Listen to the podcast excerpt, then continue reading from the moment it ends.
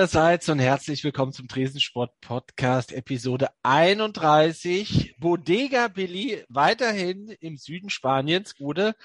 Ja, Gude aus San Pedro de Alcantara. Ah, fantastisch. Mhm. Man kriegt direkt Hunger. Und äh, Gude an den Osthafen. Ja, Gude.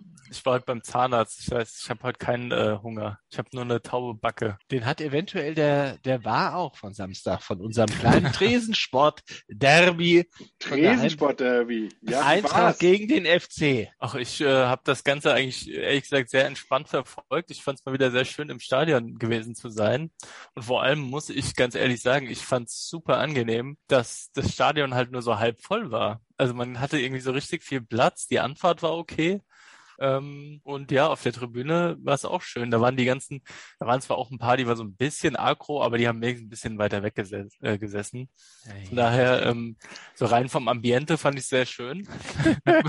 sehr schön Wetter. Weil ich habe ich hab halt doch gemerkt, dass ich doch eher so ein Tribünensitzer bin als, als äh, Stehplatz oder so. Ich glaube, das brauche ich tatsächlich nicht mehr. Aber ähm, ja, das Spiel hat mir an sich eigentlich auch ganz gut gefallen. Ähm, ich bin tatsächlich mal sehr entspannt ins Stadion gegangen äh, mit der mit der aktuellen Punkteausbeute, die der FC so hat. Aber also sonst war ich immer ein bisschen äh, geschwitzt, habe ich das halt aber eher daran gelegen, dass ich ähm, vielleicht sag ich mal, nicht ganz wettergerecht angezogen war.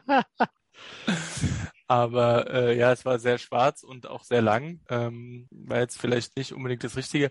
Aber äh, ja, nee, sonst, ansonsten der FC hat mir ganz gut gefallen. Die Eintracht war ein bisschen schwach in der ersten Halbzeit. Ja. Äh, da hat's nicht nur in der ersten Halbzeit. Er hat mich auch ein bisschen geärgert, dass der FC da nicht das zweite noch draufgesetzt hat, was ja durchaus möglich gewesen wäre. Es war ja tatsächlich auch, ich habe mir das dann im, in die Highlights nochmal angeschaut, der, der FC hatte ja tatsächlich eine Riesenchance. Das war wirklich ungeschnitten die gleiche, gleiche Szene, wo dann das 1 zu 1 gefallen ist, ne? wo der Andersen an dem Ball erst vorbeirauscht. Mhm. Ähm, und dann, ich glaube, Boré war es, der das 1-1 macht. Ne? Ja, und der Danny da Costa den Ball so von der eigenen Grundlinie dann zurückerobert, nach vorne treibt und daraus dann das 1 zu 1 resultiert. Aber ich glaube, der hat auch vor dem 1-0 der Kölner, der auch nicht gut ausgesehen. Also so ein bisschen Man of the Match in alle Richtungen, Danny da Costa. Ja, ja. ja vor allem das, das, das Tor ist ja dann auch, glaube ich, in der achten Minute der Nachspielzeit gefallen. Da habt ihr euch vorher noch so aufgeregt auf der Tribüne, dass es so ewig lang Nachspielzeit gibt. Und dann auf Ach. einmal haben sie sich gefreut. Dann fanden sie es auf einmal alle okay. Dass das also dann, ich habe mich nicht aufgeregt über die Nachspielzeit, weil ich das endlich mal gerecht fand. Ich kann, kann mich an das Spiel gegen Gladbach erinnern.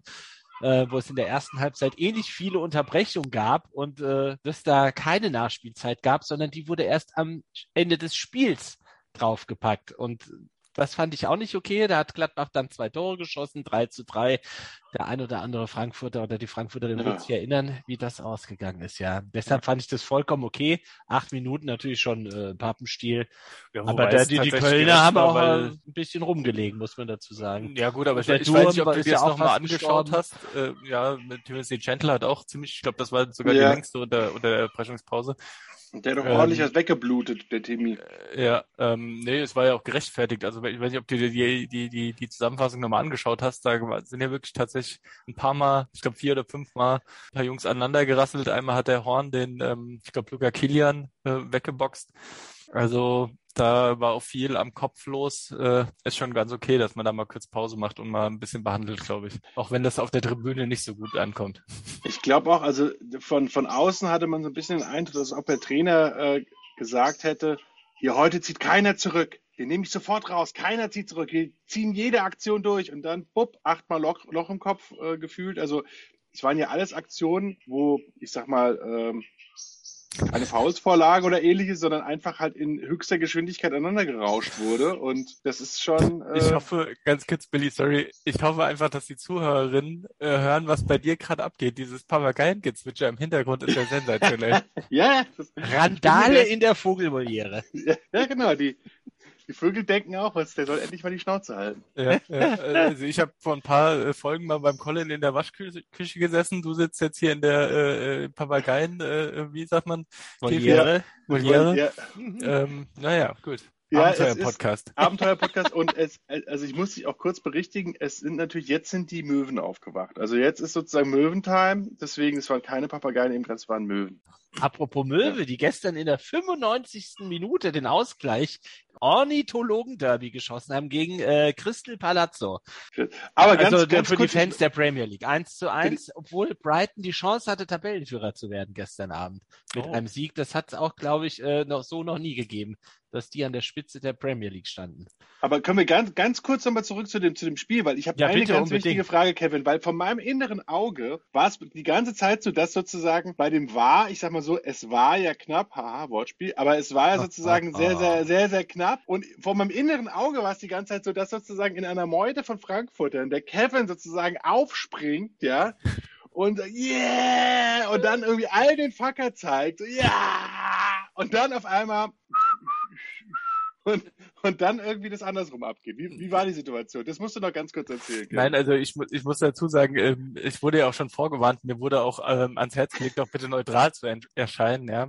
den Geistbock zu Hause zu lassen. Den- äh, richtig, äh, das habe ich auch gemacht. Ich meine, ich bin ja auch nicht von gestern, also ganz so blöd bin ich ja auch nicht. Ich bin, ja- ist auch nicht das erste Mal ins Stadion gegangen. Aber ähm, ich meine, ich saß da ja mit echt ein paar Jungs und das war auch alles witzig und dann kappelt man sich ja auch so ein bisschen, äh, ist ja immer in, ähm, in good spirit quasi, ja. Aber ich sag mal, da sitzen auch ein paar Leute rundrum, die kennst du jetzt vielleicht nicht und die wissen jetzt vielleicht auch nicht unbedingt, dass das alles so ein bisschen spaßig gemeint ist. Und da waren auch echt ein paar, die waren so dermaßen aggro. Ähm, ich habe mich da so tatsächlich ein bisschen zurückgehalten beim Jubeln. Äh, also ich bin nicht aufgesprungen. Okay. Ich habe dann eher so unterm Sitz die Bäckerfaust gemacht. Äh, aber ähm, ja, es war natürlich trotzdem ärgerlich, äh, dass das zurückgenommen wurde. Aber ähm, auch da wieder nach, äh, nach äh, äh, Sicht der TV-Bilder muss man ja sagen, es war zwar knapp, aber Abseits ist ja normal eine binäre Entscheidung. Ne? Von daher war es vollkommen okay. Man kann ja nicht ein bisschen im Abseits stehen. Also ich bin ja stinksauer auf die Toilette gegangen, als dieses Tor gefallen ist und habe von diesem Warding in der Toilette erfahren. Das ist auch lustig. und beim Ja, Wasserlassen äh, hat- ist, ist das äh, Stadion mal kurz ausgerastet und ich fand das dann auch beim Wasserlassen ganz nett. Äh, jawohl, immer noch 1-1. Ja, Aber wenn man sich dann die Bilder anguckt im Nachhinein, ai, ai, ai. Drum gebettelt. Vor allem, ich hatte ja, Drum ich hatte ja ehrlich gesagt, ich, ich ähm, dachte ja im ersten Moment, als da geprüft wird, ob es Abseits ist, ob es quasi um ähm, Keins hat ja dann das Tor geschossen schlussendlich, oder das äh, nicht gegebene Tor, ähm, ob der im Abseits gestanden hätte, weil wenn er im Abseits gewesen wäre, dann hätte es ja eigentlich Ja, Elfmeter geben müssen. Ja, Ja, und damit habe ich ja eigentlich erst gerechnet und dann gab es aber ja Freistoß für die Eintracht und dann wurde mir langsam klar, okay, es ging quasi um Modest, der, Ja, der Typ vom stand. Schützenfest, der stand, also mit was stand er da überhaupt im Abseits? Mit einem Haarstück vom Haar oder was? Also können Haare Tore schießen, ja. Ja.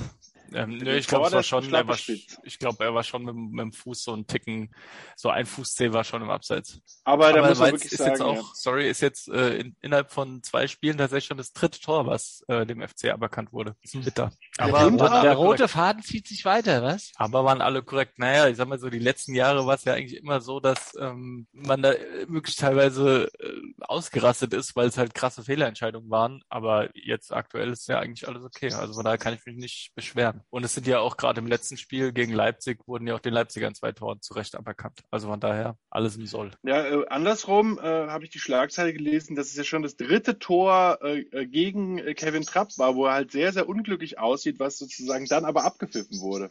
Also ähm, Ja gut, Gegen wegen Dortmund- dem Abpraller, weil er den Ball ja, nach genau. vorne... Äh, Ja, stimmt. aber das ist echt sein neues Markenzeichen, glaube ich. Also, dass er die Dinge halt immer äh, nach vorne pritscht, ist echt. Ein äh, Schnitzer pro Spiel. Für einen Nationaltorhüter, hm, weiß ich auch nicht, ob das so toll ist.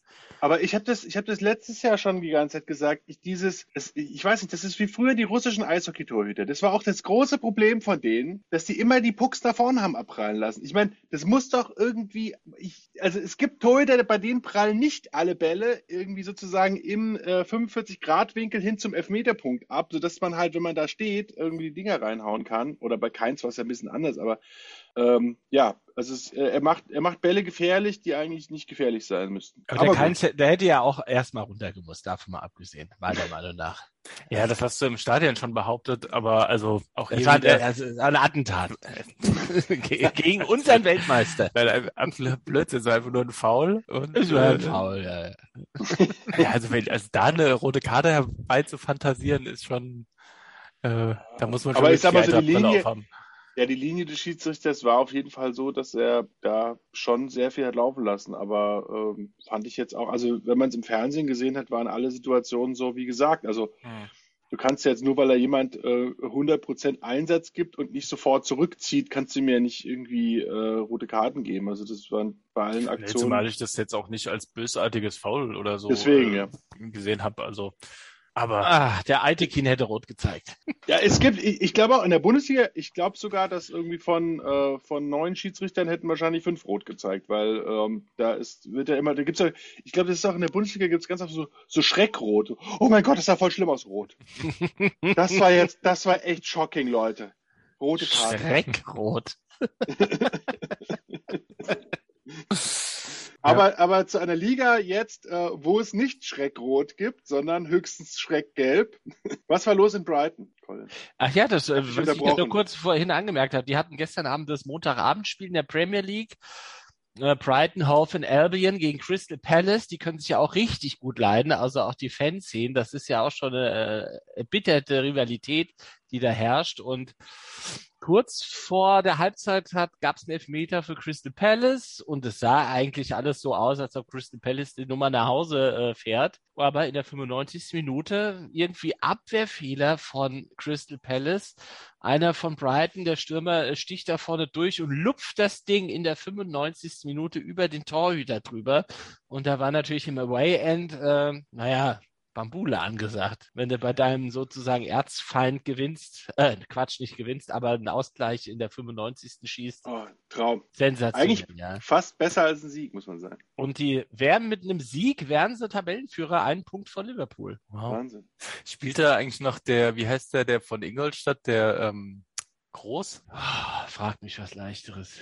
Der hat doch also bei so Crystal, gespielt, glaube ich. Ne? Also so Crystal Palace muss ich sagen, da gibt es übrigens auf Amazon eine ganz wunderbare Doku über diesen Zusammenhang, dass Crystal Palace ja innerhalb von einer Saison quasi ähm, under Regulation heißt es ja, also sozusagen Konkurs und unter Konkursverwaltung stand und dann quasi mit einer konkursgegangenen Mannschaft die Liga gehalten hat und in der nächsten Saison aufgestiegen ist. Und diese ganze Geschichte wird auch, ich glaube, das ist auch teilweise von äh, Fans selber produziert. Also sehr, sehr krasse Insights, weil ähm, Crystal Palace dann sozusagen auch von, von äh, dem Club nahestehenden, also Fans übernommen wurde, die alle verschiedene Funktionen in der Wirtschaft irgendwie hatten und dann, die das quasi von unten aufgebaut haben. Und ganz, ganz äh, interessante Doku. Also wer sich für sowas interessiert, und man sieht auch viel so Insights, wie sie viele Spieler verpflichten. So zweite Liga ohne Geld ist ja in, in, in Großbritannien jetzt auch nicht so toll. Also auch in der, in der Championship auch nicht einfach. Und dann äh, ganz interessant, wie das da vonstatten geht. Kann ich nur sehr empfehlen. Die Crystal Palace Doku auf Amazon. Auch der Support von Crystal Palace ist ja so ein bisschen atypisch, weil da gibt's ja auch eine, eine Ecke im Stadion, die orientiert sich da schon an, an dem Ultra-Ding aus Italien. Da gibt's ja nicht viele in Großbritannien. Da würden mir jetzt bei Celtic die Green Brigade einfallen, die sowas macht. Und Gegenpart, dieser neu gegründete Club aus Glasgow, die, die haben ja auch so eine Ecke, die nennt sich dann Union Bears die dann auch so ein bisschen auf Tifo machen und fahren und schwenken und Megafon. Aber ansonsten ist das ja in England rar gesehen, mhm. diese Art des Supports. Und lustigerweise ist auch ähm, so einer, ähm, also der, die Doku fängt quasi damit an, dass die, äh, wenn die an der Regulation sind, geht es ja immer darum, dass quasi die Gläubiger gefragt werden, ähm, ob sie quasi das liquidieren wollen oder ob sie ein Angebot zur Schlichtung anmelden in UK. Da gibt es halt so ein Meeting bei der Bank und dann organisiert halt sozusagen die Supporters-Gruppe, organisiert halt eine riesen, eine riesen Demonstration vor dieser Bank. Und danach sagen halt alle, diese ganzen Gläubiger so, ja, also wir haben ja eigentlich nicht gedacht, dass wir da, äh, dass da noch was zu retten ist, aber wir haben dann, weil wir gesehen haben, welche Emotionen Crystal Palace doch auslöst, das war uns gar nicht so bewusst, haben wir dann, sind wir auf das sehr, sehr äh, geringere Angebot dieser Fans dann eingegangen, also dieser, dieser, dieser Funktionsträger dann eingegangen, dass sie dann quasi mit weniger Geld zufrieden waren, dann dürften die überhaupt weiterspielen, sonst wären die liquidiert worden. Ne? Die oder oder die Gläubiger wären liquidiert worden, wenn sie Das war so ein bisschen die Angst. Also so gesehen echt äh, auch so ein äh, Tifo in, in UK und in, in, der, in der Championship.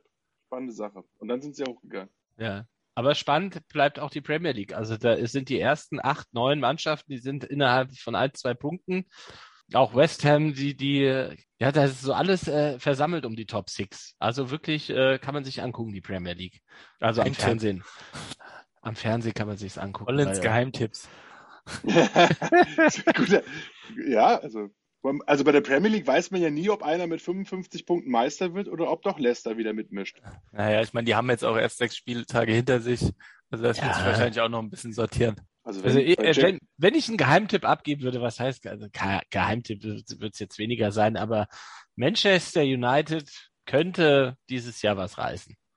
Wir werden das, das wäre allerdings, da gibt's ja, da habe ich irgendwie äh, gelesen, dass es da ganz großen Unmut äh, wegen der Diät von äh, Cristiano Ronaldo gibt. Dass da äh, sich die anderen Spieler erst so leicht eingeschüchtert gefühlt haben, weil er wohl ähm, den, den üblichen Freitagabend-Nachtisch mit Brownies und Apple Crumble verschmäht und dann alle anderen Angst haben, sich dann einen zu nehmen und er sich dann fröhlich immer gekochte Eier und Bacalao, also sozusagen äh, äh, getrockneten Kabeljau sich irgendwie reinzieht und dann ist halt schon eine herbe Umstellung für so ein paar Spieler und aber die trauen sich halt nicht offen zu sagen. Also Cristiano, ich würde jetzt doch gerne irgendwie mein Brownie hier aufessen, also während du deinen, deinen leckeren äh, Stockfisch irgendwie verspeist.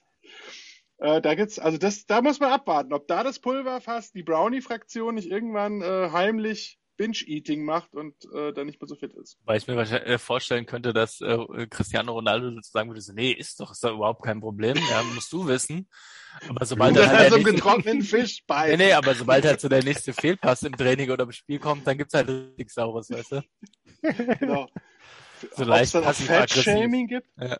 Aber ist das bei Manchester United noch nicht angekommen? Das hat ja Arsene Wenger damals eingeführt bei Arsenal, dass man da auch so ein bisschen mal auf die Ernährung gucken sollte. Da haben sie sich ja auch umgeguckt. Wie, es gibt keine Pizza mehr? Oder frag mal bei Chelsea nach, wie das dann Herr Tuchel hält. Oh Gott, ja. der, der, der, der ist auch, der, der, der ist wahrscheinlich nicht mehr Bacalao. Das ist für den schon, das ist für den schon. Ja, der ist äh, nur die Eierschale. Ja.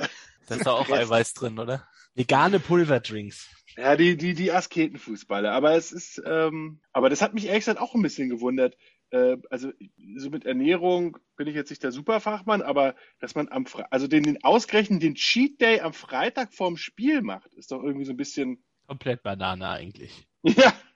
Ja, ja. nee, nee, heute Abend ist egal. Komm, haut euch doch die, den Schweinsbraten rein. Morgen ist doch eh nur das Spiel. Ja, Unfassbar. Aber ähm, wenn wir bei der Premier League, äh, ich habe ich hab heute, ich weiß nicht, ob ihr die Nachricht gelesen habt, äh, äh, wenn wir gerade sozusagen sowieso im Ausland äh, sind, so, äh, die Super League. Ähm, ich bin ja quasi im, im Heimatland der Super League, also äh, mit, mit Real Madrid und, und dem FC Barcelona, die, die so super verschuldet sind, dass sie gleich gedacht haben, ah, Super League wäre doch eine super Idee. Gibt's die noch? Ja, und zwar die neueste Nachricht ist, dass, ich weiß nicht, ob ihr es gelesen habt, und es hat mich wirklich gewundert, und zwar hat die UEFA das Verfahren gegen die Super League-Teams ja eingestellt heute. Potsblitz. Ja, und da muss ich doch sagen, und der Grund war, dass ähm, ein spanischer Richter bei der UEFA angemahnt hat, dass es sozusagen einen richterlichen Beschluss gibt, dass äh, dieses, wie auch immer, ähm, Zusammenkunft zur Formung einer Super League, dass das nicht irgendwie geahndet werden darf. Das ist ein spanischer Gerichtsbeschluss und deswegen hat er quasi wie so eine, so eine Abmahnung an den Schäferin geschickt von der UEFA und hat dann, ähm, dann hat der Schäferin auch gesagt, ach ja, habt ihr irgendwie auch recht und hat dann sozusagen diese, diese Verfahren gegen also Barcelona, äh, Real, Juventus, Inter und so weiter alle ähm, fallen lassen. Weil da ging es ja darum, dass die eigentlich ähm, aus der Champions League ausgeschlossen werden sollten, sobald sie, Entschuldigung, aus der Champions League ausgeschlossen werden sollten, sobald sie sich halt um die Formung einer Super League bemühen und da aktive Treiber sind. Und fand ich auch interessant. Das spanische ja, Richter scheinen. Die, ja, die mussten ja, glaube ich, ähm, insgesamt ungefähr 15.000 Euro Strafe zahlen Ui, also da muss, muss man wahrscheinlich auch mal dann irgendwann mal sagen, ähm, die Kirche im Dorf irgendwann reicht's auch. geblutet und äh, jetzt müssen wir mal nach genau. vorne schauen. Ja. Genau, man muss auch mal sagen, also, weißt du, wenn, wenn halt, wenn halt irgendein Eintracht-Fan äh, auswärts in Prager einen Knallfrosch zündet, ich meine, klar, das verjährt nie. Das ist Schöner immer, da, ja, also das sind Leute, die, die müssen auch, die sind immer noch in der Bildzeitung, sind die Fahndungsfotos ja aus Braga, sind da immer noch und der wird auch immer noch zugeschlagen, äh, Auswärtssperre. Aber wenn du halt mal so eine, so eine, so eine lustige kleine Super League halt mal, also komm, also da, da kann man ja. Aber ist das nicht so vielleicht so als Zeichen zu sehen gegen diese Paralleljustizwelten von UEFA oder auch DFB, die das ja immer so für sich in Anspruch nehmen, wir haben hier unsere eigene Gerichtsbarkeit und machen, was wir wollen? Aber andererseits finde ich seltsam, also ich muss das nochmal, vielleicht äh, sollten wir da in der nächsten Sendung nochmal, sollte ich nochmal ein bisschen recherchieren, aber dass der spanische Richter sich aktiv irgendwie daran beteiligt, also es ist Hm. auch ein bisschen, mein Rechtsverständnis ist auch ein bisschen anders. Also normalerweise sa sagt ja ein Richt, ist ja nicht für die Umsetzung äh, äh, von Gerichtsurteilen zuständig. Also das, da gibt's ja deswegen ja Gewaltteilung und äh, Exekutive und, und, und äh, da hat er ja nichts mit zu tun. Und Ja. naja, aber Weißt du, was für ein Gericht das war? Also war das Also- ein, war das ein Sportgericht oder war das ein, ein ähm, Nee, nee, nee, es war ein spanisches Zivilgericht. Also da Zivilgericht. irgendwie, also Florentino Perez Okay. hat er anscheinend sofort irgendwie in Madrid. Ich bin klar, der hat sich halt auf der, auf der Ehrentribüne von Real einmal umgedreht und hat er gesagt, hier, José. Ja, der hat gar äh, nichts gesagt, der hat nur mit dem Finger so gezeigt, weißt du so. Ja, genau, der hat so, der hat so, ja genau, der hat so gesagt, so, hier, du, zwei Tickets, und dann hat er gesagt, hier, den, und dann der Schäferin saß dann halt da bei der Champions League wahrscheinlich, und hat gesagt, den hier, und ah, alles klar, und dann zack. Aber das scheint ja zu funktionieren. Da funktioniert es halt noch in Spanien. Ja, wobei man ja auch ganz ehrlich sagen muss, also es ist ja jetzt nicht verwunderlich, dass das eingestellt wird oder dass da halt, also ehrlich gesagt, ich wusste überhaupt nicht, dass da noch was läuft und ich habe auch ehrlich gesagt überhaupt nicht damit gerechnet, dass da noch irgendwas passiert. Also Ja, es ist, ich meine, Financial Fair Play, diese ganzen Fragen, also wir sind ja jetzt ja kurz vor dem Champions League Spieltag, wo PSG gegen äh, Man City spielt heute. Ähm, ach, ja, ein moderner Klassiker. der, nee, wie, wie haben Sie The gesagt? New äh, Derby. der, die, die, die Scheißschlacht, hieß es, glaube ich, Oh der Gott, Bildzeit. du liebe Himmel. Clash at the Gulf. So. Ja. Also, also dieses, dieses Namen für Derbys sich ausdenken, also das ist auch, wird auch immer lustiger, ja. Ich meine, El Plastico fand ich noch witzig. El Ölerinho. Naja. Hey, ja, es ist auch schon spät, du. Ja, das stimmt. Jetzt. 20 nach 8, du liebe Himmel. Aber was auch noch schön war am Wochenende, wo ich mich ja sehr gefreut habe, was ich auch sehr intensiv verfolgt habe, war der Ryder Cup. Das hatte ich ja bei der letzten Ja. Episode ja schon so ein bisschen angeteasert. Da hast du ja auch im Stadion auf einmal mit angefangen. Während dem Spiel fängt er auf einmal an, irgendwas vom Ryder Cup zu erzählen. Das Was wissen wir bist die du denn jetzt gerade Ja, die? Parallelen waren offensichtlich für mich. Ja.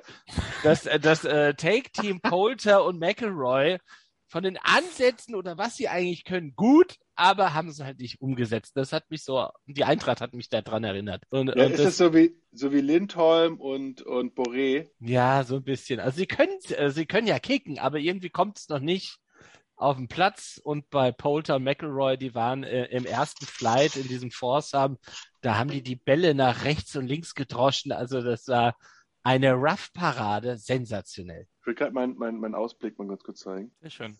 Unverschämtheit. Allerdings. Also in, in Südspanien äh, ist der Sonnenuntergang besonders schön heute Abend. Aber äh, also ich, ich habe das jetzt nicht verfolgt, den Ryder Cup, die, äh, die Amis haben gewonnen, oder was? Die Amis Deutlich. haben dann doch auch Ah, ja. äh, sehr deutlich gewonnen. Das war, glaube ich, schon nach dem ersten Tag abzusehen, dass man da auch nach dem zweiten Tag, wo dann auch die nächsten Foursome und Fourplays dann waren, dass es bei den Einzelnen hätten die Europäer alles gewinnen müssen am letzten Tag und das war dann schon so ein bisschen utopisch. Okay. Ja, aber auch Hut ab vor den Amis. Also das war schon gutes Golf. Der Deschambeau, der hat da Schläge rausgepackt, wo, dir- wo selbst die Reporter gedacht haben, also gesagt haben beim Abschlag, nee, wo dreht er sich denn da gerade hin? Das wagt er sich jetzt nicht, einfach quer übers Grün zu schießen und irgendwie klappt fast 400 Meter geschlagen hat sein Abschlag. Das hat es beim Ryder Cup, glaube ich, auch noch nicht gegeben. Bei einem Paar Ja, der- vier, da war er mit seinem Abschlag schon direkt am Loch gewesen. Bei einem Paar vier, das war unfassbar. Ja, der, der, äh, wie heißt der, Bryson DeChambeau, der ist halt auch, der ist das Powerhouse. Der ist ja auch so ein bisschen der Bad Boy des Golfs. Das gibt's jetzt beim Golf auch. War, Dass da war so- das so nicht auch Bad der, Boys. der den Ball da einmal so übers Wasser geschlagen hat, wo der so übers Wasser gedatscht ist? Das war Dustin Johnson, glaube ich, oder? Ah ja, okay. War War das das nicht auch Dustin dieser Johnson? Deschambeau? Ah, ja, Nein, auch immer. Aber ich würde sagen, also die nächsten Ryder Cup, also die weltweite Presse ist total begeistert und es ist halt einfach die geilste Art Golf äh, zu spielen, nämlich in diesen Matchplays und sozusagen immer äh, von Loch zu Loch irgendwie zu entscheiden und dann, äh, dass der Zuschauer das auch gut mitbekommt und dass es halt nicht so unterschiedliche Flights gibt und Leaderboard und so. Ähm, so gesehen, das müssen wir in unseren Sport, in den Tresensport Sportkalender müssen wir das gut eintragen, dass wir im nächsten Jahr, wenn wir das äh, Also in zwei Jahren, im Jahr 2023, äh, heißt die Devise alle nach Rom. Da Ja. wird der Ryder Cup zurückgeholt nach Europa. Ja. Ähm, das, äh, das ist eine geile Nummer. Also das waren jetzt hier in diesem ähm, Golfkurs da am Lake Michigan, da waren ja fast 50.000 Leute. Wenig Europäer leider diesmal natürlich. Äh, Einreisebestimmungen sind da im Moment noch äh, sehr strikt bei den Amis. Das geht ja erst ab November wieder los. Normal wären da auch ein paar tausend Europäer gewesen und hätten da gegen die Amis angesungen. Aber das wird dann wahrscheinlich in Rom. Gibt's dann wieder schön rechts und links singen, sagen, Bier trinken, Wein trinken und Bambule. Das wird eine Ja, gute Kiste. Gehen wir schön ins, ins Outlet vorher und dann schön mit neuer, Ja. mit neuen Klamottos, äh, Ryder Ja, Cup. auf jeden Ja, Fall alle mit dieser Hose da. Was, äh, wer hat die angehabt, die, die, die, die da Ian rumgeschickt? Poulter. Ian Ah. Poulter. Ja. Ein Alle Traum. in ich weiß gar Poulter. nicht, wie man das, wie man das beschreiben kann. Die war irgendwie so rot mit so goldenen äh, Ich glaube, es war Paisley. Muskeln. Ja, ja. Das war auch echt sensationell. Ja, vielleicht sollte man auch den Poulter mal befragen bei der nächsten Runde, dass er die, die Ausrüstung gestaltet, weil die sahen Ja. jetzt bei den Europäern so ein bisschen aus, als ob die gerade zum Bowling gehen wollten. Das war ein bisschen bescheiden, da sah- sahen die Amis vom Outfit schon ein bisschen äh, professioneller aus. Wie hieß denn der, ähm, äh, die, die deutsche Winterolympiade, das Team der deutschen Winterolympiade, die, die hatten auch immer so einen beschissenen Ausstatter. Bogner? Bogner. Bogner, genau. Oh, das Ah, sah auch ah, so bekackt aus. Ich weiß nicht, ob die das immer noch machen mit diesem Diese komischen. Zebramuster. Das Oh, war Gott, sensationell, das, das war ein Alleinstellungsmerkmal, fantastisch. Ja, ja, Feier Willy und Eis. ist auch, äh, ja, feiert als, also, aber Willy Bogner ist auch immer so, ich habe immer gedacht, irgendwie, die, die sind so eine Designlinie davon entfernt, äh, total casual cool zu werden, aber immer eine davon entfernt. Also sozusagen schaffen es nie, aber Bogner ist immer, äh, wer eigentlich dafür prädestiniert, dass sie irgendwo in Stoke upon Trent auf einmal so ein Mob in Fire und Eis Bogner Klamotten irgendwie Ja, The Naughty bei, 40 in, in Zebra-Kostüm, fantastisch. ja, es gibt doch hier die, die Zulus hier bei Birmingham. Ja, stimmt, bei Birmingham, das würde passen. Ja, und bei, beim DOSB übernimmt dann Roberto Gaisini. Oh, ja, also mit, das ist mit, eine- mit Paillette zur Goldmedaille. Ah. Aber was auch noch schön ist, was man zum Ryder Cup sagen kann, das, da geht's ja nur ums Prestige. Also da kriegen die Spieler ja nichts außer dem Pokal, Ruhm und Ehre. Und Schoppe. Und ja, da werden sicherlich die ein oder anderen Shoppen geflossen sein. Ich dachte auch bei Poulter und McElroy am ersten Tag, dass die richtig schön einen in der Knatter haben. das, das war ja sensationell, was die da abgezogen haben. Aber man hat den Europäern auch angemerkt, als es dann vorbei war, wie die wie das die mitgenommen hat. Also auch ein McElroy im Interview danach, der hat geweint, der Poulter ist auf dem Platz fast zusammengebrochen, der Lowry, der, der Ire, der, der, hat auch nur noch geweint, der, der hat ein riesen, riesen Spiel gemacht, eine riesen Runde gespielt, aber es hat halt nicht sollen sein. Und dann freuen die sich jetzt alle auf die nächste Runde in Rom. Und da, da sieht man, was das für die bedeutet. Also die haben ja auch schon alle Geld verdient auf den Touren ohne Ende. Da sind, äh, die haben die Masters teilweise rechts und links gewonnen, Open-Sieger, hast du nicht gesehen. Aber für die sagen alle, der Ryder Cup, das ist so, so die, die, die, die Kirsche auf der Torte. Ach, Ja, ähm, wie werden da eigentlich aus, also wie werden da die Teams eigentlich ausgewählt? Also da irgendwie, werden da so die Ranglisten besten einfach genommen oder? Nö, das, das werden Captains bestimmt und dann, die Captains suchen sich dann halt die Spieler aus. Aber das, da war zum Beispiel auch so ein Ah, Martin okay. Keimer, der war da auch im, äh, so im erweiterten Trainerstab mit dabei. Also Captain weiß Captain und die bestimmen das. Aber natürlich ist dann auch die, die saisonelle Leistung von gewissen Spielern auch ausschlaggebend. Also Okay. Aber die, also der Cap, also der Team-Captain, der spielt dann auch mit. Also der, der sucht kann auch seine- mitspielen. Das, das würde auch gehen, aber meistens äh, stehen die dann im Hintergrund. Ja, Ja, okay. ich, ich kann mich zum Beispiel daran erinnern, dass irgendwie Bernhard Langer und Severianos Ballesteros immer noch in das europäische Team berufen wurden, obwohl die in der Weltrangliste gar nicht mehr so weit oben waren, aber die hatten halt unheimlich äh, große Ryder Cup Erfahrung und dann auch einmal in dem Duo, also obwohl die eigentlich nicht nominiert hätten werden sollen, weil in der Weltrangliste äh, Spieler vor ihnen waren aus Europa, dann trotzdem dann äh, den Pott geholt haben. Und ähm, das wird dann auch mit so bedacht, dass quasi dann äh, Spieler mit reingenommen werden, die so ein bisschen so Ryder Cup äh, Steigeruch haben und äh, sich da schon bewährt haben. Weil es ja eine ganz andere Art ist, Golf zu spielen auch. Mhm. Und das war auch so ein bisschen die Diskrepanz vom Team USA gegen Team Europe, dass die Amerikaner einfach insgesamt von den Ranglistenplätzen so weit vorne waren gegenüber den Europäern. Hm. Also bei den Europäern, da hast du eigentlich nur John Rahm gehabt, der Top-Niveau hatte und der hat auch einen Top Ryder Cup gespielt, der hat alles gewonnen, alle seine Spiele. Oder auch im Duo dann mit äh, Sergio Garcia, das spanische Duo. Also die haben, die haben schönes Golf gespielt. Das hat Spaß gemacht. Und die hatten einen schönen Team Spirit gehabt. Also der, der Teamgeist bei den Europäern, da war schon, der war schon ganz weit vorne, wenn man das vergleicht zu den Amis, der, der Deschambeau, dieser Bad Boy und der Köpker, der da auch mitspielt, die können sich ja mit dem Arsch nicht angucken.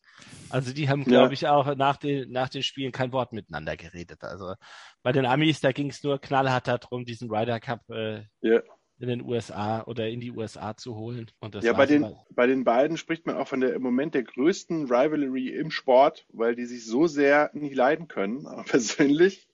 Die haben sich aber im gesamten Ryder Cup auch nicht eines Blickes gewürdigt, aber halt auch bei den Turnieren. Ähm, das ist ja beim Golf relativ ungewöhnlich. Äh, seit Shooter McGavin, irgendwie bei Happy Gilmore, gab es das nicht mehr. Und äh, dann gehen die sich immer aus dem Weg.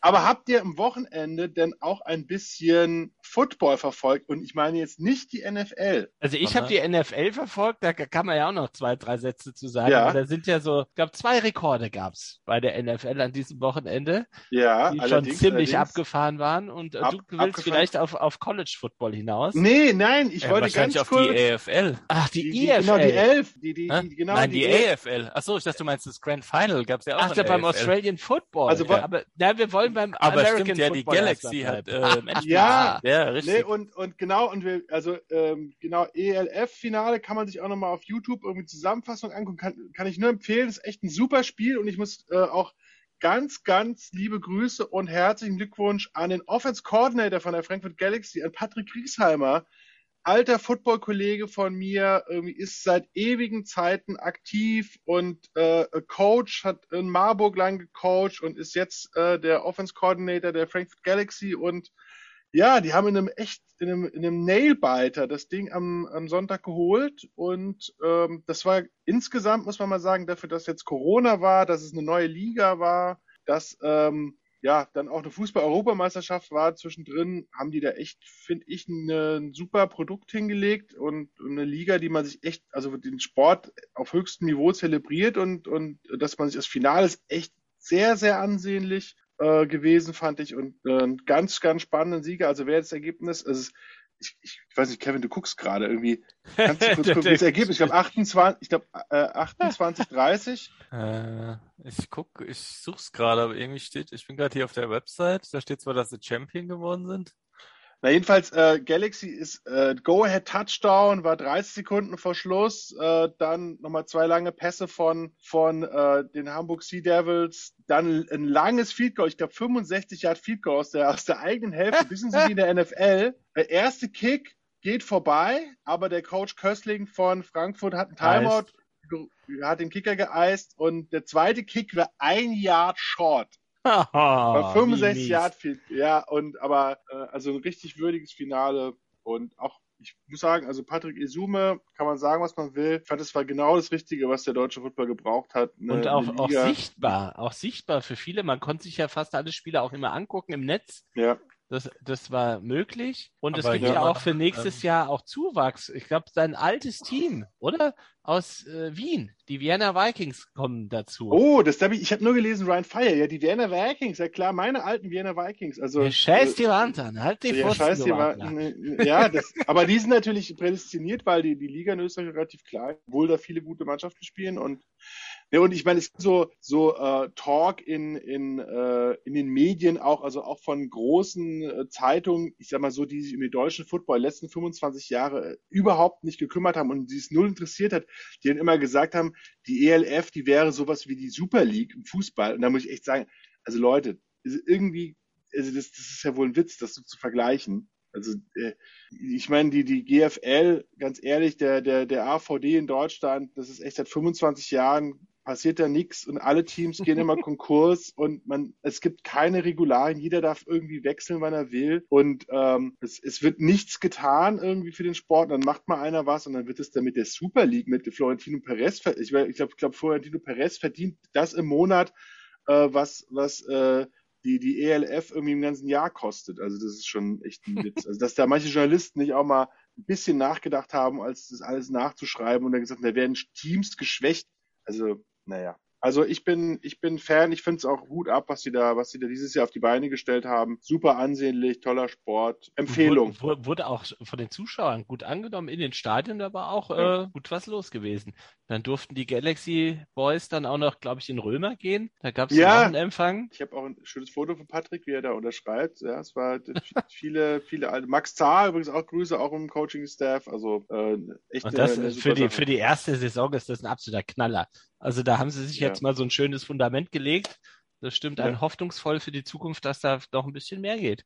Ja, das wird, ich, ich bin echt gespannt, weil wenn sie das noch expandieren, das ist eine schöne Sache. Das ist, wenn, wenn jemand Bock hat, Football zu spielen, ist es eine super Perspektive zu sagen, ich will irgendwann mal ELF spielen, weil das nämlich realistisch ist. Weil wenn man sagt, ich will irgendwann NFL spielen, da muss er sich ganz hinten anstellen. Aber ich glaube, ELF ist irgendwie echt erreichbar. Und das ist ja wichtig für junge, für junge Leute, wenn die den Sport an. Und das Regelwerk ist ja, glaube ich, auch an der NFL angepasst, so war das doch. Damit der genau, deutsche die, Zuschauer jetzt, äh, weil College Football ja. ist ja auch noch eine andere Hausnummer, dass der genau genau. Otto Normalverbraucher dann nicht äh, da wie der Ochs vom Berg steht. Was passiert da gerade? Das ist auch so eine Sache, weil ich fand zum Beispiel eine Sache, an die der GFL-Football oder der AVD-Football halt mega gekrankt hat, war, dass die Schiedsrichter, ich weiß nicht, also es ist ja gut und schön, wenn man sich nicht so gut auskennt, ja, aber das gefühlt bei jedem Spielzug acht Flaggen fliegen, weil irgendwie der, der Ball läuft über die linke Seite und hinten rechts wird ein Holding, eine Flagge geworfen.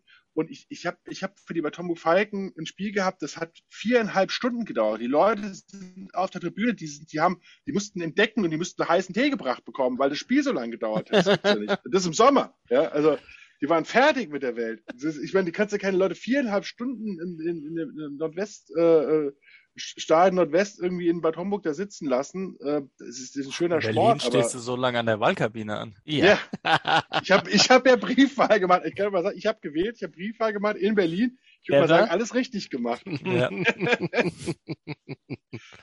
Ja, aber so, so viel, äh, jetzt, aber Kevin, du hast gesagt, es war Grand Final auch noch. Was es für ein war, Wochenende, äh, was für ein Sportwochenende. Ryder Cup, ELF, ja, Grand Final. Vor allem äh, mit einem, äh, ja, recht spektakulären Ausgang. Also es war relativ eindeutig. Die Melbourne Demons haben mit 140 zu 66 gewonnen gegen die Western Bulldogs äh, die auch in Melbourne ansässig sind oder zumindest in der wie, in der wie ein Großteil der, der der Mannschaften. Wie, ja, zumindest ja, ich glaube neun von wie viel sind 17? Nein, 17, 17 oder 18, ich weiß es jetzt nicht. Ähm, aber das Spektakuläre ist ja eigentlich, dass die die Melbourne Demons seit ich glaube zum ersten Mal seit 57 Jahren oder so mal wieder äh, Premiers geworden sind und dementsprechend wurde das dann auch ähm, gefeiert in Melbourne. Ähm, kann man sich also, ganz gut angucken. Ist die hatten ja eigentlich sehr spektakulär. Die hatten ja eigentlich, äh, seit ich ja Aussie Rules Football verfolge und selbst gespielt habe, immer diesen Wooden Spoon. Ja. Den bekommt ja immer der, der Letzte in der Tabelle, also den Holzlöffel. so was bei uns so die rote Laterne die rote ist. Laterne, genau. Die rote ja. Laterne ist bei den Australiern The Wooden Spoon und das war gepachtet bei den Melbourne Demons. Und wir hatten ja auch damals in der Mannschaft zwei Jungs, die waren Melbourne Demons. Die Kluse-Männer, wenn es mich ja. nicht täuscht. Und ja, ihnen sei es gegönnt, die sind wahrscheinlich immer noch am Feiern. Wahnsinn. Ja, also, also aber, aber gibt es den Wooden Spoon auch physisch oder ist es nur bei uns ich die rote Laterne nicht. auch ich nur? Nicht. Okay, nee, nee, nee. Ne, so im College Football gibt es sowas ja, dass du dann sowas irgendwie überreicht bekommst. Irgendwie. Die, ähm, die goldene Himbeere oder so gibt es auch bei den Schauspielern, ne? Ja, genau. Ja. Und der Herr Musiale hat die goldene Hände bekommen. Herzlichen Glückwunsch. Sehr gut. Was für was? Ja, war der, der Newcomer. Für sein Lebenswerk, des, oder? Der, ja, ungefähr, so ungefähr der Newcomer des Jahres. Aha. Kai, Kai Pflaume hat überreicht. Aha. Ist der ja. da hingefahren? Ja. Echt? Oh je. Ja, Gibt's da Bilder oh von? Ja, im Internet. das gibt's noch. Also ich glaube, er wusste erstmal gar nicht, was das ist, als Kai Pflaume da kommt und hier ist die goldene Henne. Da zieht er dann diese Henne daraus. Also, so, hier ist der, der goldene Ficker, verpiss dich. Ja, so, so hat der Musiala geguckt. das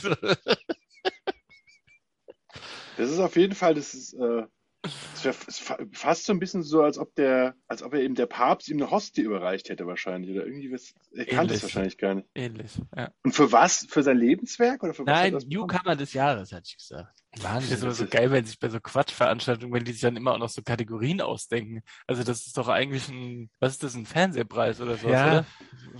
Aus der ja, Medienwelt. Ja, ich glaube vom MDR, das ist sozusagen so ein ostdeutscher Ja, Preis. genau, ja.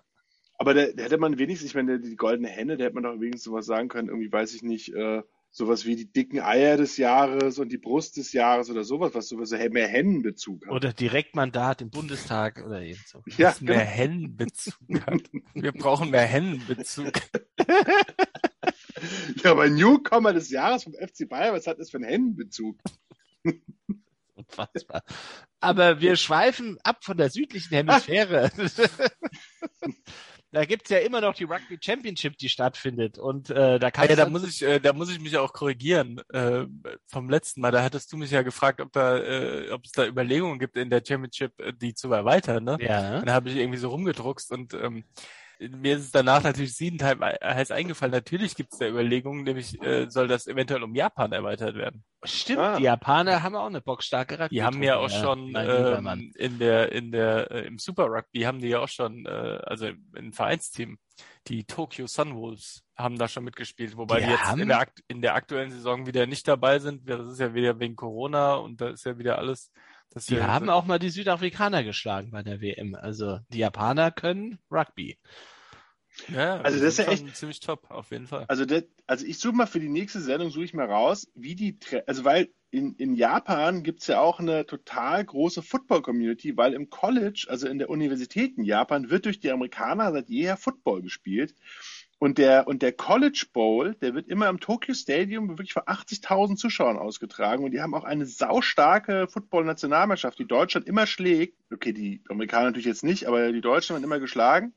Und äh, das ist ja interessant, dass sozusagen, wo ist der Divide in, in, in Japan für Football und Rugby? Das würde mich mal interessieren, weil es ja wahrscheinlich dieselbe Zielgruppe von ähm, Athleten irgendwie anspricht. Aber echt eine interessante Frage, wo die Japaner, wo die, wo die Rugby-Hochbogen und wo die Football-Hochbogen sind. Aber es ist schon interessant, dass Japaner für Sportarten so begeistern, die eigentlich von außerhalb nach Japan gekommen sind.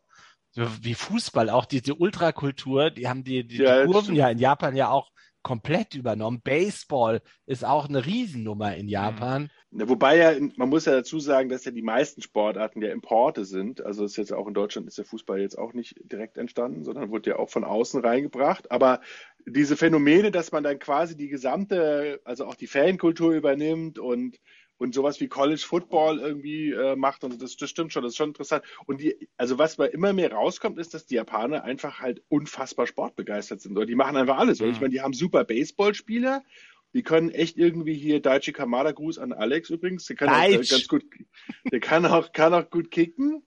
Und äh, äh, dann spielen sie noch gut American Football, spielen jetzt Rugby irgendwie äh, äh, mit. war ja auch Also die letzte Rugby-WM, war ja War auch in Japan. auch in Japan, super. jedes- auch, jedes Spiel äh, fast tolle, ausverkauft, Tolle Stimmung ja. immer und so, ja. Wahnsinn. Ähm, ich glaube, im Rugby war es auch ursprünglich so, dass da ähm, relativ viele so Expats gespielt haben, dann auch in der Nationalmannschaft. Aber mittlerweile sind das fast alles, ähm, also Japaner, äh, die da auch wirklich top, die Top-Spieler sind, absolut. Ich glaube, es gibt noch zwei, die eingebürgert worden sind. Aber ansonsten ist es, äh, haben die das so peu à peu quasi umgestellt und spielen da jetzt Wahnsinn. fast nur noch mit Locals, ja. Tja, bleiben wir kurz beim Rugby. Die Neuseeländer, die All Blacks, haben Haben die sich Springboks geschlagen. Knappe Kiste. Ganz spannendes Spiel. Viele Kicks, viele Straftritte. Und äh, die All Blacks sind das erste Team, also die erste Rugby-Nation, die die 17.000 Punkte Marke geknackt hat in Testmatches. Mhm. Das ist Oh. eine schöne Hausnummer. Ja, die spielen ja auch schon eine Weile. Ja. Aber, Aber sie ja, sind klar, halt auch die Nummer eins. Muss Ja. ja. kann man ja nicht anders sagen, auch wenn die, die Springboks Weltmeister sind. Es geht Ja, wobei immer, sie an Titeln ja auch get, äh, äh, einen Teil haben mit den, mit den Springboks. Haben wir beide drei, meine ich, ne? ja. Also ist ja, man denkt immer, die Neuseeländer wären so die absolute Supermacht, aber Aber die, die Weltmeisterschaft im Rugby, die gibt's auch noch nicht so lange. bei 86, glaube ich. Ja. Ja, gab noch nicht so viele, das stimmt. Seit heute gibt's auch äh, Karten, äh, wieder Karten für die WM in Frankreich nächstes Jahr. Ah, wunderbar. Frankreich ja auch eine absolute Rugby-Nation. Grüße nach Toulouse. Ah. Ja, gucke ich auch mal gerne, das stimmt. Ja, sind hier, in, in Frankreich ist Rugby auch wirklich richtig groß, das muss man auch sagen. Das ist ja immer, in Frankreich, irgendwie, wie ich das gelernt habe, ist das ja so ein, so ein äh, Nord-Süd-Divide, dass man sozusagen im, Sor äh, im Norden irgendwie äh, mehr Rugby spielt und im Süden mehr Fußball. Ich finde es ja auch. sowieso interessant, dass, äh, dass in, in Frankreich und auch in Italien, also in so zwei Nachbarländern oder fast Nachbarländern von uns, äh, quasi Rugby so groß ist und hier findet es halt irgendwie so überhaupt nicht statt, ne? Ja, es stimmt. Es ist Ja. auf jeden Fall, auf jeden Fall komisch. Aber ja, also ich, ich habe ja sowieso, ich, da könnte man auch mal, da könnte man wirklich mal eine Sondersendung drüber machen, über die, die Rezeption von Sport in Deutschland. Das ist irgendwie manchmal wirklich Es wird seltsam. Halt, es wird halt alles so ein bisschen erdrückt, ne? Also es ist halt, du hast halt Kö- den, den König Fußball, Fußball. der so Mhm. über allem schwebt und der Rest. Ja. Aber man, es ist halt so schade, weil man vergibt sich so viel, ähm, einfach irgendwie guten Sport. Ich, ich glaube, ich meine, das ist ja in fast allen Ländern der westlichen Hemisphäre ja anders, dass man sagt, irgendwie, da gibt's halt Saisons für Sport, irgendwie Jahreszeiten für Sport und das macht's ja auch irgendwie aus. Es ist halt, ich meine, kein Mensch will halt zwölf Monate lang irgendwie American Football oder Basketball die ganze Zeit ausschließlich sehen, sondern ich glaube, da macht's Ja. halt einfach die Mischung. Und wenn es halt um die Wurst geht, ist es immer am spannendsten. Das ist bei jedem Sport so. Aber es ist halt beim Fußball will man ja am liebsten zwölf Monate äh, in einem, in einem äh, Montag bis Sonntag Rhythmus irgendwie durchspielen. Das wäre das wäre das Ideal. Das wäre das Ideal. Und, und, und Hauptsache 54 äh, verschiedene äh, Wettbewerbe mit unterschiedlichen Konstellationen und äh, 23 Namen und 15 Qualifikationsturnieren. Ach, da, da leitest du mich super rüber in unseren Rausschmeißer. Episode 31 vor 31 Jahren. Was hat da stattgefunden? 1990 WM. Die schönste Weltmeisterschaft meiner Meinung nach in Italien. Das Ja. war so für mich auch der Punkt. Also mein Vater hat mich ja schon vorher mitgenommen zum Fußball als kleiner Steppke, aber die WM 1990, das war der absolute Booster gewesen, was mich zum Fußball noch gebracht hat. Also das war das Entscheidende, dass, dass mich äh, Fußball so begeistert bis heute. Diese Weltmeisterschaft. Ah, die war Ja. großartig. Diese Stadien, die Mannschaften, die dabei waren, das drumherum, das war ja komplett faszinierend alles. Ja, ich habe die, also ich weiß noch, ich habe die gar nicht so so richtig bewusst, habe ich die gar nicht mehr in Erinnerung, weil ich, ich bin ja auch ein bisschen jünger als ihr. Aber ähm, ich kann mich, äh, das, äh, wor- woran ich mich noch super erinnern kann, ist das Panini-Heft. Ja, Also das kann ich, genau. glaube ich, auswendig. Ja, das, äh, aber ähm, das, ich weiß auch, dass ich das Endspiel nur so halb geguckt habe. Weil ich irgendwie waren wir, waren meine Eltern bei Freunden und ich war, ich war mit dem Sohn befreundet. Wir haben halt mit den Scheiß gemacht und haben ab und zu mal geguckt. Ähm, also ich scheine damals noch nicht so fasziniert gewesen zu sein, aber ich war ja auch erst Und das, also das groteske Maskottchen schlechthin, Ja, das stimmt. Die- die- was auch immer das war, diese, Ja, diese Strichfigur. Männchen da, ja, stimmt. Aber das ist, aber die, diese, das ist auch interessant, gell, dass, dass diese Maskottchen, die versuchen sie ja immer noch zu machen, aber die haben ja irgendwie gar keine Tragweite. Ich war jetzt hier äh, in Spanien, habe ich letztens gesehen, da gab es noch so, da gibt es so T-Shirts wieder aufgelegt von der WM in Spanien 82, die, mit diesem Orangenmann. Und der grinsende Orangenmann.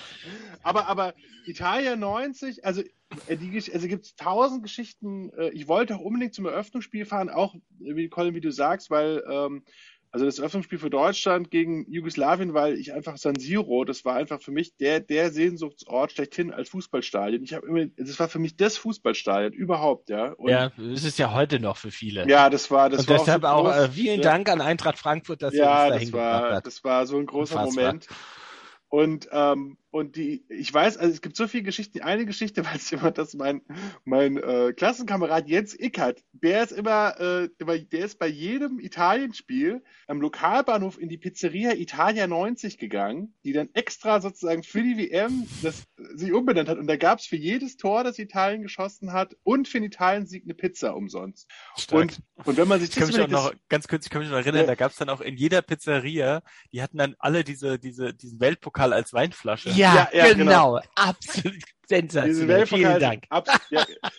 und, und wenn man mal im Nachhinein überlegt, es war eine, so eine Lehrstunde des Marketing, diese Pizza, der hat, ich meine, wie viele Pizzen wird da rausgegeben bei der Italia 90? Vielleicht irgendwie 100, aber wir reden da 31 Jahre später, rede ich da noch von, dass er jetzt egal jedem, oh, ich war wieder bei Italia 90, ich habe wieder eine Fungi und eine, äh, eine Calzone gegessen. So geil. Teil 2 ist geworden. So was ist es, weil das war, das war echt, äh, das, so muss man es machen, gell? Da hinterlässt man äh, Eindrücke fürs ganze Leben. Pizza und, je- und, je, und jeder von uns Steppken, als wir dann mittags Fußball gekickt haben nach der Schule, da wollte ja jeder Toto Skilacci sein. Da kann ich mich auch noch Toto ganz Schillaci. genau dran erinnern. Jeder wollte Toto Skilacci sein. Ah, herrlich. Ja, ja das, das war schon großartig. Und eine Maradona natürlich auch noch, der, der, der, der späte Maradona, ähm, das, wenn man sich überlegt, damals wurden ja einfach, da siehst du, da müsste man, der, der könnte der, der Thomas Bohner gleich auch nochmal was dazu sagen, aber damals wurden ja zum Beispiel einfach überhaupt keine Fantrikots verkauft. Das gab es ja einfach damals gar nicht. Wenn ich überlege, dass jetzt geht Messi geht zu, zu, äh, zu äh, PSG und verkauft innerhalb in, in Großbritannien alle Trikots. Man stellt sich mal vor, Drei damals Sekunden. Napoli hat Napoli hat, hat irgendwie hat Maradona einfach gehen lassen, einfach äh, mehr oder weniger rausgeschmissen, dann ist er zu FC Sevilla gegangen. Das hat doch gar niemand mitbekommen damals. ja. Ich meine, äh, äh, und, und das, das ist krass, das, das, das war eine das war halt noch so ein andere bisschen, Zeit. das waren ja noch so die, die Zeiten so vor dieser extremen Kapitalisierung, ne? Also ich meine, das hat ja dann alles Ja. wirklich erst so, ja, 92 eigentlich eingesetzt, so mit der Premier League und so dann, ne? Als das dann Ja, so ja. angelaufen ist, so, dass das alles irgendwie, Beste Trikotnummern und ja. Dass man überhaupt dann gesehen hat, dass, dass Fußballtrikots halt ein Wirtschaftsfaktor sind. Das ist, war Ja. den, das war übrigens auch in Amerika den Leuten damals auch noch neu. Das war Merchandise hat keine große Rolle gespielt. Ja. Äh, Wo du gerade England ansprichst, einer der beliebtesten äh, englischen Fußballer heutzutage noch auch ähm, über den Tellerrand hinaus in ganz Europa, Gary Lineker. Der hat ja auch sein Highlight gehabt beim ersten Spiel gegen Irland. Der, der, der, der, lief's so für ihn. gut? I lief- shut der für ihn. pitch. wie hat, wie hat Paul Breitner schon gesagt, äh, beim Elfmeterschießen hatten alle die Hosen voll, aber bei mir lief's ganz flüssig. Ja, das Ja. ist so ungefähr was dann bei Gary Lineker. eins das- zu eins gegen die Iren übrigens damals. Das war ja Der auch ging so eine doch geile alle Nummer. Spiele, Da ist alles in die Hose gegangen. Alles Nee, in die Hose und alles 1-1 und das Geile war ja, alles in Cagliari. in alles in Cagliari. Fantastisch. Genau, weil da hat man gesagt irgendwie, dass, dass alle England-Spiele müssen quasi auf Sardinien stattfinden, weil man da die Fans besser sozusagen auf so einer Insel, die können die nicht so viel Schaden anrichten. Deshalb packen wir den Engländern noch die Iren und die Holländer dazu. Auf Genau. geht's. Oh Gott, was da, glaube, was ich da glaube wohl, war, war da Ägypten los war. noch der, der, der vierte Teilnehmer, glaube ich. die haben auch, die haben auch von an, die wollten wahrscheinlich, die haben wahrscheinlich gedacht, okay, wir treten nicht an. Wir- schicken, wir schicken Doppelgänger hin, die kennen uns doch nicht. Bevor wir da abgeschlachtet werden in Cagliari. Wenn die Holländer, die Engländer, die Iren irgendwie in drei unterschiedlichen Pubs, du musst es mal vorstellen. Aber sie durften auch nicht dahin fahren, oder? Aber es waren trotzdem welche da. Ich weiß noch genau, bei dem ersten Da ging es Spiel, richtig vorwärts. ja, aber die dürften ja eigentlich nicht hinfahren. Ja, Aber dann auf einmal waren nicht ganz- so viele interessiert. Ja, ne? So, oh, wir, wir steigen einfach ein später, ein, eine Fähre später aus. Das kriegen die niemals zack. mit. das kriegen die niemals Ui. 20.000 Engländer auf einmal in, in Olbia. Die, die, die Schotten Bus. die waren ja auch da gewesen, aber die haben ja auch nach der Vorrunde die Segel streichen müssen gehabt. Die haben das erste Spiel gegen Costa Rica verloren. Unfassbar. Oh, das war ja, das war der Downfall vom Scottish Football. Aber die hatten, die waren in der deutschen Gruppe auch, oder? Nee, das war Costa Rica, 86, Schweden ja. und, und dann Brasilien. Brasilien. Die spielen ja, Ja. gerne mal gegen Brasilien. 98 haben die ja auch das Eröffnungsspiel gegen Brasilien gehabt. Hm. Ah, Colin Henry, Rangers Sau, konnte den Ball nicht klären. Naja, gut.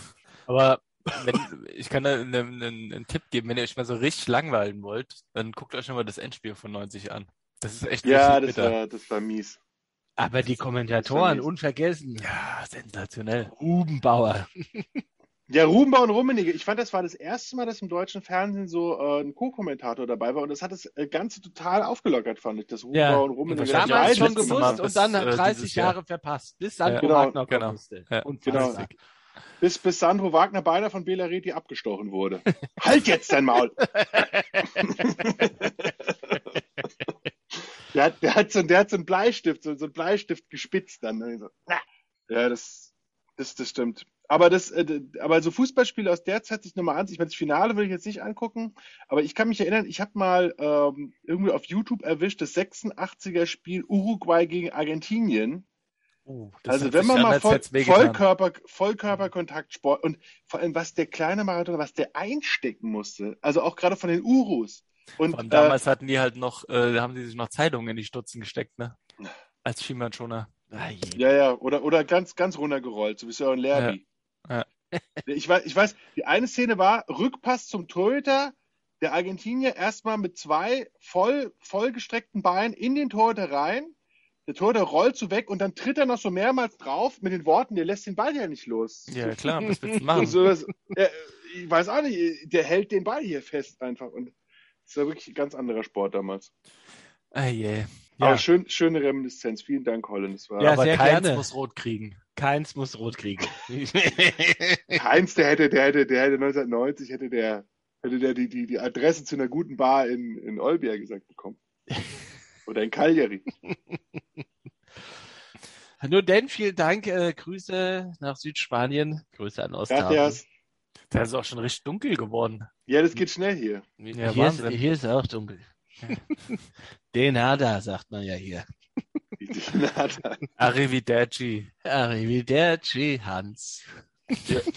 ja, es war eine Freude mit euch Buben. Bis zum Ja. nächsten Mal und dann wieder aus äh, dem gut vertrauten Kreuzberg. Kidders.